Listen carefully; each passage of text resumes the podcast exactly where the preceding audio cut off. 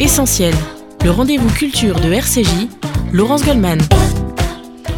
Retour dans Essentiel sur RCJ. Nous parlons ce matin de solidarité dans le cadre de l'appel national de la Tzedaka avec le service passerelle du FSJU qui accompagne des rescapés et des survivants de la Shoah. Autour de cette table, la directrice de passerelle André Katz, Golda Bloch, responsable pour la région Île-de-France, Julie Zitoun, coordinatrice nationale, et Sébastien Paya, assistant social. Je voudrais qu'on revienne sur ce que nous avons commencé à dire juste avant la pause, la spécificité de l'accompagnement que peut proposer Passerelle à ses bénéficiaires. Euh, euh, ça tient, euh, ça parle d'identité, de judéité. C'est un élément que vous êtes obligé d'intégrer dans la prise en charge des personnes dont vous vous occupez, euh, Julie Zitoun. Euh, oui, tout à fait. Ben, euh, de ce point de vue-là, disons que Passerelle, donc c'est un service d'écoute hein, pour les survivants de la Shoah. On a un accueil qui est un peu inconditionnel, on va dire, au sens où on n'attend pas, on, on, ne propose pas d'accueillir de, quelqu'un par rapport à un sujet particulier, mais simplement parce qu'il a cette histoire-là.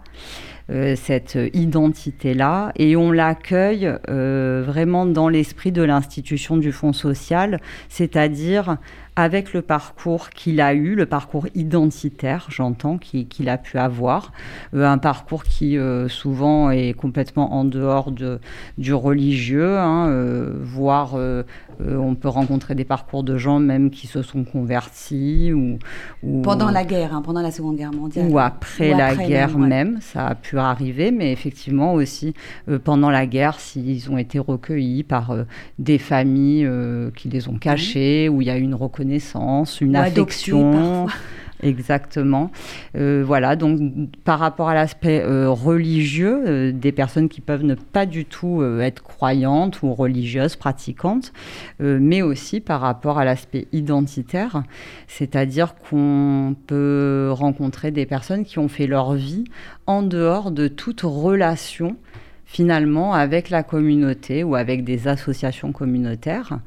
Et euh, voilà, quand on les, accueille, on les écoute, on va dire, à, Passerelle, on les accueille euh, telles qu'elles sont. Un peu, voilà, elles viennent comme elles sont et, et, on travaille avec ça. Ce qu'elles viennent aussi euh, chercher, c'est éventuellement tous ces aspects-là qui n'ont pas existé pendant tout un temps, mais qui quelque part, sont là chez elles en sommeil, peut-être.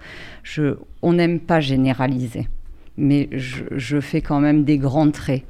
Des personnes qui étaient enfants pendant la guerre et qui ont dû leur judaïsme. Oui, j'allais le dire, on, en reçoit souvent sur RCJ euh, des enfants qui ont dû changer de nom, euh, d'identité, à qui on a dit euh, tu n'es pas juif, tu réponds non, tu fais le signe de croix. J'imagine qu'après, en grandissant, ça, ça a provoqué, je ne sais pas, enfin, je ne veux pas faire de la psychologie la petite semaine, mais des conflits psychologiques intérieurs très, très importants et Tout très anxiogènes. Ça, ça place en tout cas le sujet, effectivement, dans une contradiction où dire ce que l'on est, c'est être éventuellement en danger de mort, en tout cas pendant un temps.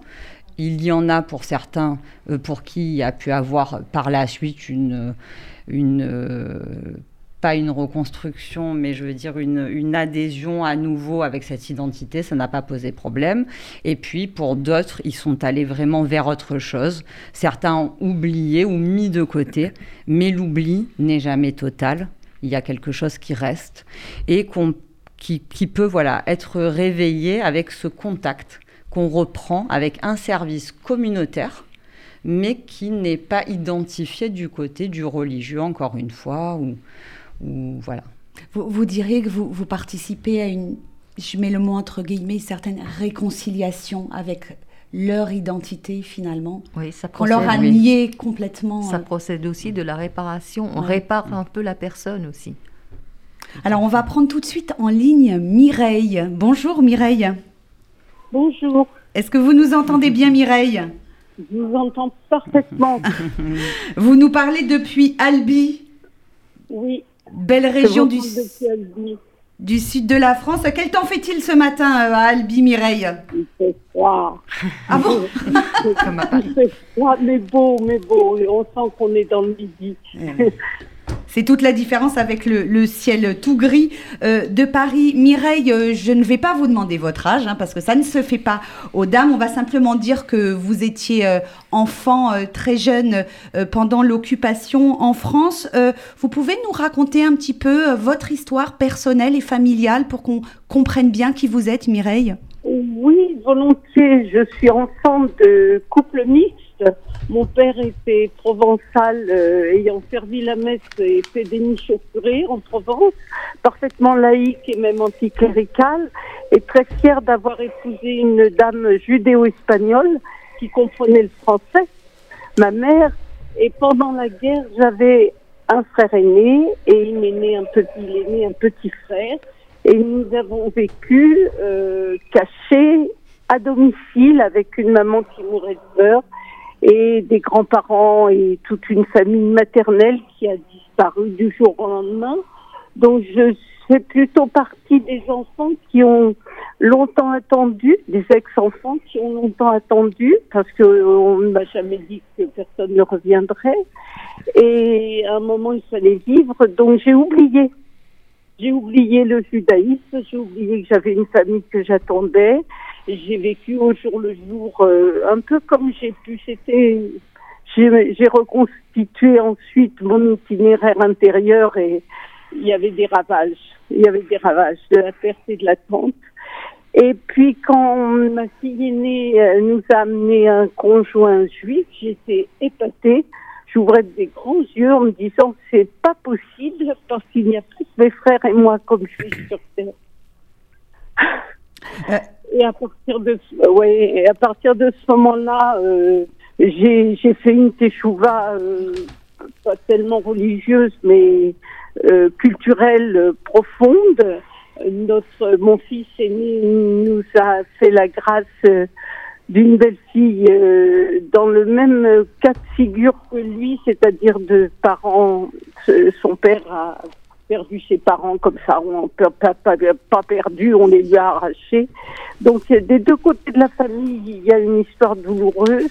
Et en même temps, euh, j'ai des petits enfants qui savent qu'ils ont du juif dans leur euh, gène, dans leur histoire surtout, dans leur histoire. J'en fais pas une affaire de, de j'en fais une affaire de transmission et qui savent que la transmission a être cassée et qui prennent beaucoup de, qui prennent avec beaucoup de, de, considération euh, l'histoire juive de la famille, des familles.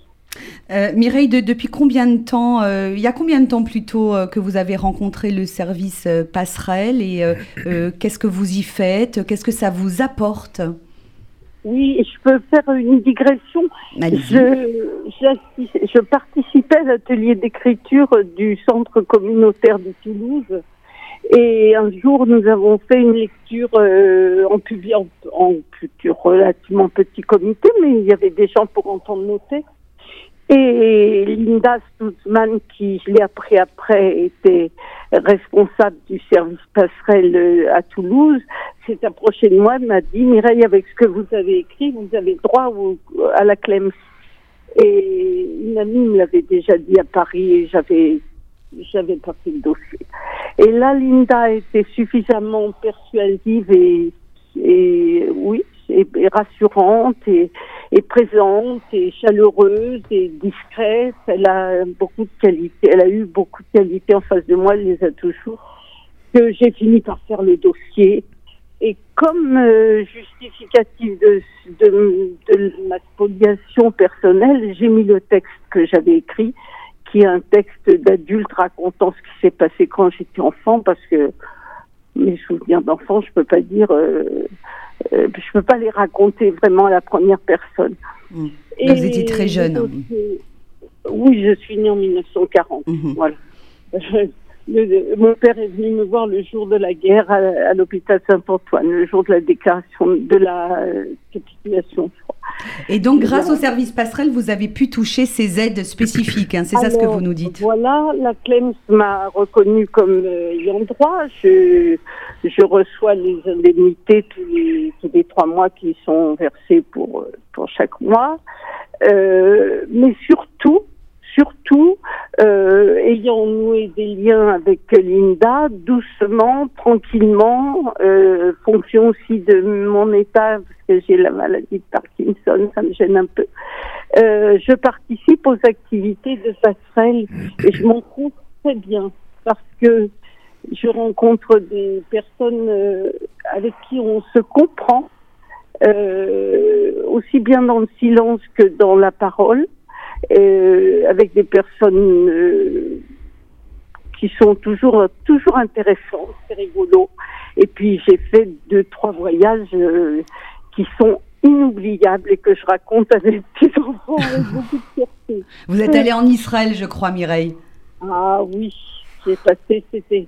Alors, je crois que c'était l'année dernière, hein, il y a deux ans, à cette époque. C'était avant le. Covid, ouais. Ah, c'était il y a deux ans. Mm. C'était la Euh, première fois, Mireille, que vous alliez en Israël à l'occasion de ce voyage. euh, Alors, très honnêtement, pas tout à fait, parce que j'ai des petits-enfants, deux petits-enfants qui ont fait leur alia de France, et j'étais allée leur rendre visite, et puis une fois, et puis une fois avant aussi, j'ai retrouvé des cousins euh, de, de la famille par alliance de ma mère qui vivent en Israël, et ils nous avaient reçus. Voilà. Donc je connaissais un petit peu Israël, mais le voyage qu'a organisé Passerelle était un voyage euh, qui m'a, moi, qui m'a paru, c'était pas un voyage d'agrément, c'était un voyage euh, pensé. euh, je veux pas avoir l'air de trop passer la main dans d'autres passerelles, mais c'était un voyage qui m'a apporté beaucoup, beaucoup, beaucoup par les conférences, par les choix de, de visite. Je racontais à ma petite fille hier que j'avais visité la Knesset et que ça Mhm. m'avait beaucoup impressionné impressionné. euh, par les rencontres et puis par les rencontres euh, du groupe où on était. J'ai eu l'impression qu'on était tous euh, très émus en fait, Et les guides aussi nous ont beaucoup apporté. Euh, Moi, ça, ça m'a ouvert les yeux sur des réalités qu'on ne voit pas quand on va Mhm. en tourisme en Israël. Merci.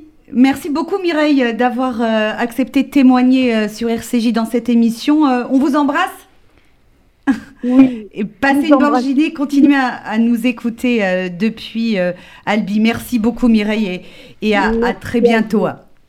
Alors Mireille, on est vraiment euh, dans le, le cœur de cible, elle est vraiment emblématique hein, de, de- de- du public qui est soutenu par Passerelle et de, des problématiques, euh, on parlait tout à l'heure. Là, on n'est pas tellement dans le matériel, on est aussi beaucoup dans la, la retrouvaille de son identité, la réconciliation avec elle-même, euh, Julie Oui. Vitoun. Alors, euh, ce qu'il y a d'intéressant, c'est que Mireille, euh, justement, donc elle, elle parle de Linda Stuhlmann, qui est la correspondante de de Toulouse. Toulouse, ouais. Euh, Parce elle que Passerelle, c'est dans toute la France, hein, on a Voilà. peut-être oublié de le préciser, Voilà, ce qui est normal d'ailleurs. Alors Passerelle, c'est un service national, effectivement. C'est-à-dire que euh, y a une correspondante de Passerelle dans chaque délégation du Fonds social, cinq euh, délégations à Toulouse, euh, Nice, Lyon et Strasbourg. Et euh, on travaille tous euh, donc en, en étroite collaboration, on se rencontre régulièrement euh, par visio, Euh, on essaye vraiment de voilà même s'il y a une équipe un peu QG à Mhm. Paris on va dire avec la direction ici, mais chacune est une antenne euh, voilà dans les délégations du Fonds social. Ce qu'il y a d'important c'est que elles travaillent pas seulement dans leur ville, mais chacune a euh, en charge de couvrir toute une région, qui est assez immense. Euh, il y a des régions qui vont jusqu'à 20, 25 départements.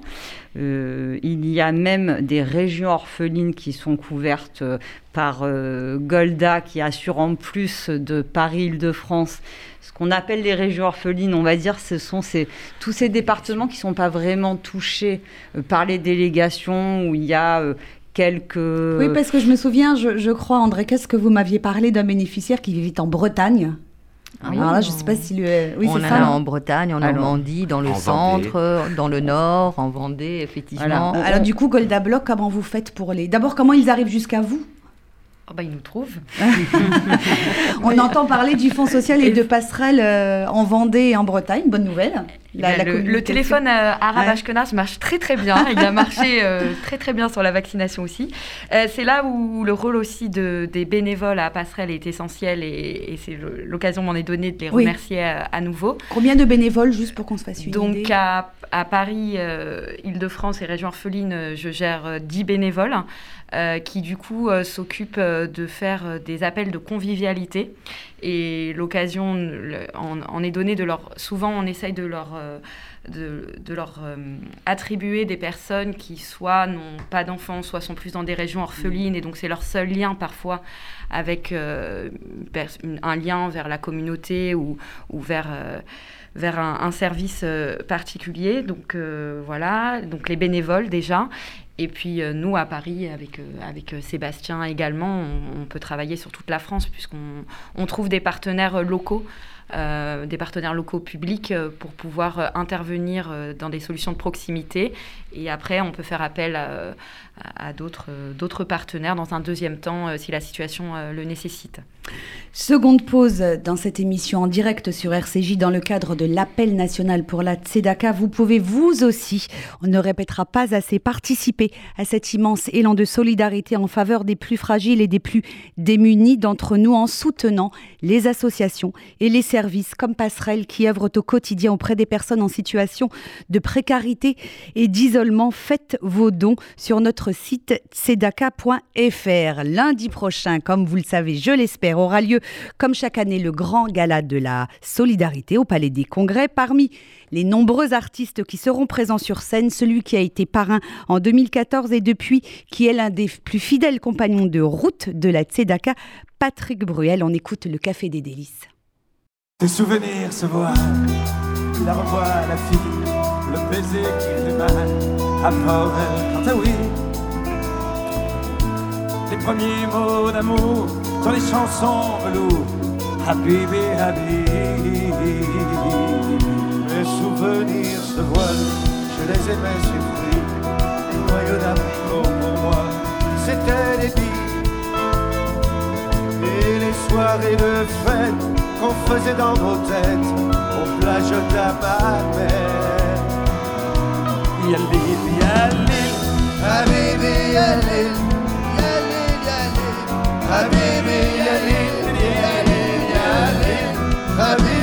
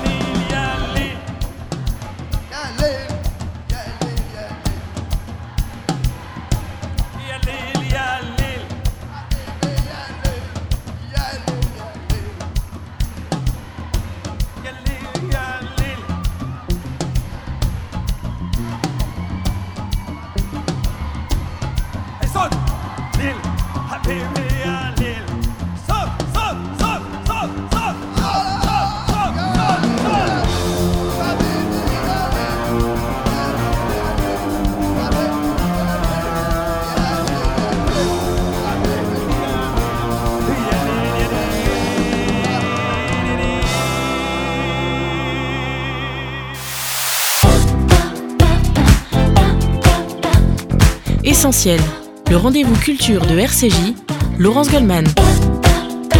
Retour sur RCJ pour la troisième et dernière partie de cette émission. Dans le cadre de l'appel national en faveur de la Tzedaka, nous parlons ce matin de solidarité à l'égard des rescapés et des survivants de la Shoah qui sont soutenus, entourés et accompagnés par le service passerelle du FSJU. Une partie de l'équipe est autour de moi dans ce studio. La directrice André Katz, Golda Bloch, responsable pour la région Île-de-France, Julie Zitoun, coordinatrice nationale, et Sébastien Paya, assistant social. Sébastien Paya, euh, le nom donc, de votre service, c'est Passerelle, donc cela induit que vous n'êtes pas seul. Voilà. Vous, vous jouez un rôle de passerelle. Tout à fait. On, fait. on fait la passerelle, on fait le pont, on fait le lien avec euh, divers euh, partenaires. Euh, comme le disait Golda tout à l'heure, euh, lorsqu'on a des personnes euh, qui nous appellent de régions orphelines, euh, je ne sais pas, de Vendée ou quelque part en Bretagne. C'est-à-dire euh, où il n'y a pas de, de, de, de communauté euh, structurée et organisée. Par exemple, en fait, hein, par ouais. exemple euh, ben, le- la ou première chose, ça va être de... Hors délégation. La première chose, ça va être de les aider à ouvrir leurs droits, euh, par exemple pour du maintien à domicile, euh, l'APA. Euh, mais pas que. Euh, ça peut être aussi un besoin d'être accompagné par un, assistant ou une assistante sociale parce que besoin d'aide à la gestion, besoin peut-être de créer du lien avec de proximité, ça peut être ça aussi. Donc voilà, on travaille beaucoup avec des partenaires publics et aussi des partenaires communautaires ce qui nous permet euh, notamment d'activer des, des- des aides complémentaires euh, dédiées aux personnes survivantes de la Shoah, en Ah. plus du droit commun, des, des- possibilités du euh, public. Julie Zitoun, et ça, ça vaut pour Paris et ça vaut également pour les régions, puisque beaucoup de vos, de vos bénéficiaires, finalement, sont en région. Tout à fait. Et c'est plus compliqué pour vous, j'imagine, de les, de, les, de les atteindre, ce que disait Alors Sébastien. c'est vrai que dans les grandes villes, hein, comme à Paris, à Marseille, euh, on a euh, des services sociaux communautaires, hein, euh, donc on peut passer par eux. Dans les régions, et, et plus on sort des grandes villes, et, moins les gens peuvent euh, avoir affaire directement à des services comme cela.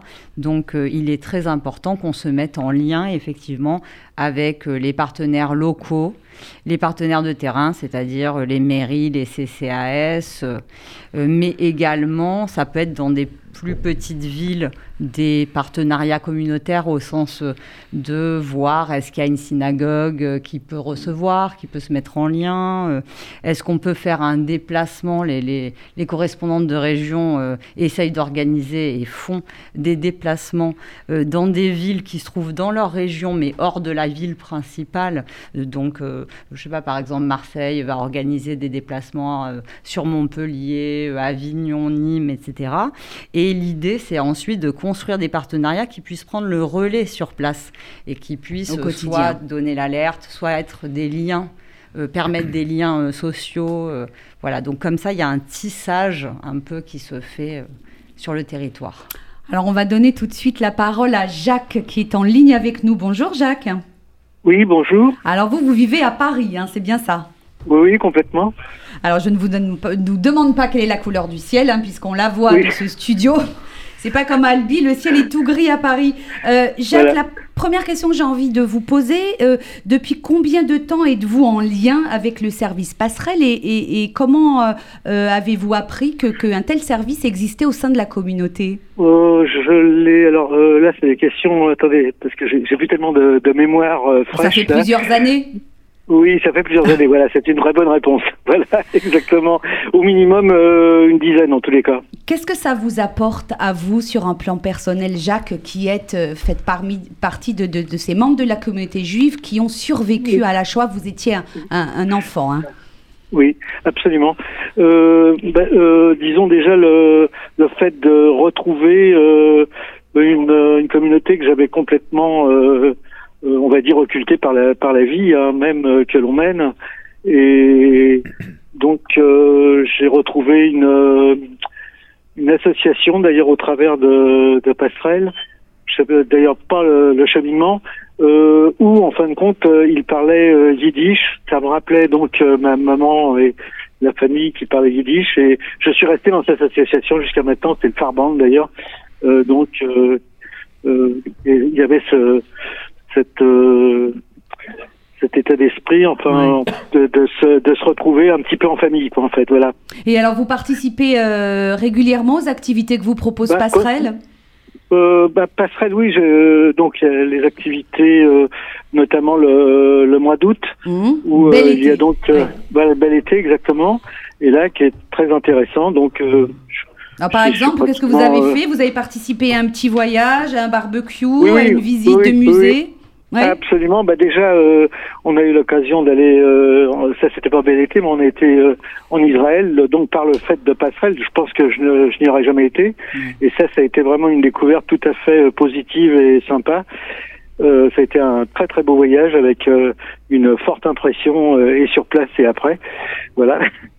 Et puis sinon, euh, euh, pour le bel été, euh, disons de toutes les années où ça s'est fait, ben, c'était des voyages vraiment très très bien bien bien organisés et où on a découvert des j'ai découvert des choses euh, euh, bon euh, des endroits que en fait bon comme on le fait dans, dans des voyages classiques euh, qui étaient totalement inattendus et dans une ambiance sympa quoi en fait Merci beaucoup, Jacques, d'avoir été euh, avec nous dans cette émission. On vous souhaite une très bonne journée et puis euh, à très bientôt sur cette antenne quand vous le souhaitez. Merci, euh, Jacques. Ça nous donne tout de suite une occasion de parler de ce programme Bel été parce que je pense qu'il est fondamental puisque à la fois c'est lutter contre la solitude, contre l'isolement, retrouver son identité. C'est tout à la fois ce Bel été, André Katz.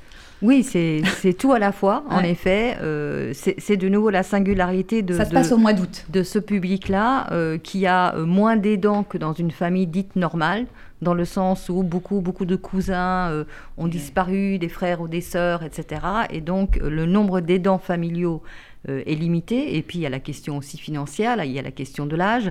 Et on s'était dit il y a dix ans, mais finalement, rien n'est proposé euh, qui convienne à une personne pour pouvoir rentrer chez elle le soir, qui l'ouvre euh, à, des, des- sites euh, qu'elle n'aurait jamais pu découvrir toute seule parce que c'est un peu inaccessible, il faut prendre le car, le train, etc. Et surtout l'atmosphère. Cette espèce d'entre-soi dans le bon sens du terme. qui fait que finalement, même quand on ne parle pas de l'histoire singulière ou la grande histoire, c'est implicite et on se comprend. On n'a pas besoin d'en parler. Parce Et que parfois, ils ont du- des réactions décalées. Ouais. Alors Jacques, effectivement, euh, typiquement, lui, il a, il a rencontré le Farband par le biais de Été. Et c'est vrai qu'il en profite pour aller à des, des- des repas shabbatiques, euh, lorsqu'il célèbre des choses, mais des conférences, rien que le plaisir de la langue, quoi, de Mm. retrouver la langue. son bain de, de- de langage. Alors, on arrive au terme de cette émission. Je sens que vous n'allez pas du tout être content. Il nous reste trois minutes pour que vous nous expliquiez quelles sont les urgences et les priorités aujourd'hui de votre service. Où sont les besoins? Euh, On est, euh, je l'ai dit et redit, en pleine campagne nationale euh, pour la Tzedaka.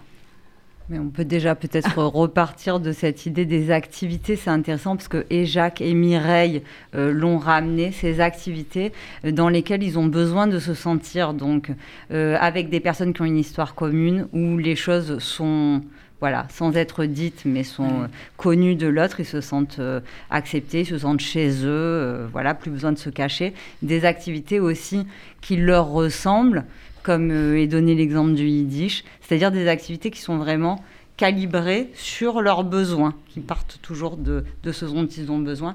Je dirais que le lien social, peut-être Golda, tu pourras Oui, en dire j'allais aussi vous- quelque chose, le lien social, ça fait partie des euh, urgences, Le des priorités C'est la priorité repère. de la priorité, euh, surtout euh, depuis les, les différents confinements. Et on, on s'est beaucoup réinventé euh, à Passerelle ces derniers mois. On a fait une newsletter pour, pour pouvoir rester en lien avec notre public qui a été beaucoup apprécié puisque on, parlait aussi de sujets divers et variés. On a des, la chance d'avoir des services civiques et de travailler aussi avec la jeunesse pour essayer d'aller à la rencontre des personnes puisqu'on pouvait plus trop aller à l'extérieur pour euh, faire des activités, les aider au niveau informatique par exemple. Et oui. Euh, les, les jeunes nous ont beaucoup aidés sur ce sujet-là. Ah, Parce qu'il a fallu se mettre au Zoom. Il et a ça, fallu. déjà, pour moi, c'était pas évident. Alors, j'imagine. euh, pour les personnes Mm. et donc euh, et surtout d'avoir du lien puisque beaucoup de personnes de notre public étaient isolées, n'avaient pas forcément euh, de, de famille euh, et on- ils ont beaucoup aidé aussi pendant le confinement pour, pour apporter, euh, on a, pour apporter de, de- de la nourriture. Et ça, c'est le rôle des bénévoles? Alors, nos bénévoles euh, font du lien, euh, font de l'écoute euh, téléphonique. C'est-à-dire que régulièrement, les oreilles, de, ils nous ramènent prennent des nouvelles, ouais. Exactement, ils nous ramènent les problématiques, mais on a les services civiques ou d'autres, avec Noé aussi, on travaille pour quand on a besoin de se rendre au domicile des personnes. on a beaucoup travaillé aussi pendant la vaccination pour accompagner les personnes à leur rendez-vous, à les aider à les prendre et à les accompagner aux rendez-vous médicaux. Donc on, on, essaye d'être présent avec nos, nos, moyens, nos petits moyens pour, pour rendre le quotidien plus facile aux personnes de notre public. On peut peut-être donner un numéro de téléphone euh, pour les personnes qui nous écoutent, éventuellement, André 4 qui aurait Alors c'est le vous- numéro vert 0800 39 45 00. Merci à tous les quatre. Merci André Katz, merci Julie Zitoun, merci Golda Bloch et merci à vous Sébastien Paya. Merci, C'est la Laurent. fin de cette émission. Euh, merci d'être venu nous parler de votre travail au service passerelle du FSU en faveur des rescapés et des survivants de la Shoah. Faites vos dons sur tzedaka.fr. L'appel national pour la Tzedaka, c'est jusqu'à la mi-décembre. Ensemble, relevons à nouveau le défi de la solidarité. Dans un instant, vous retrouvez Rudy Saada pour RCJ Midi, l'édition complète de la mi-journée. Excellente journée à tous à l'écoute de RCJ.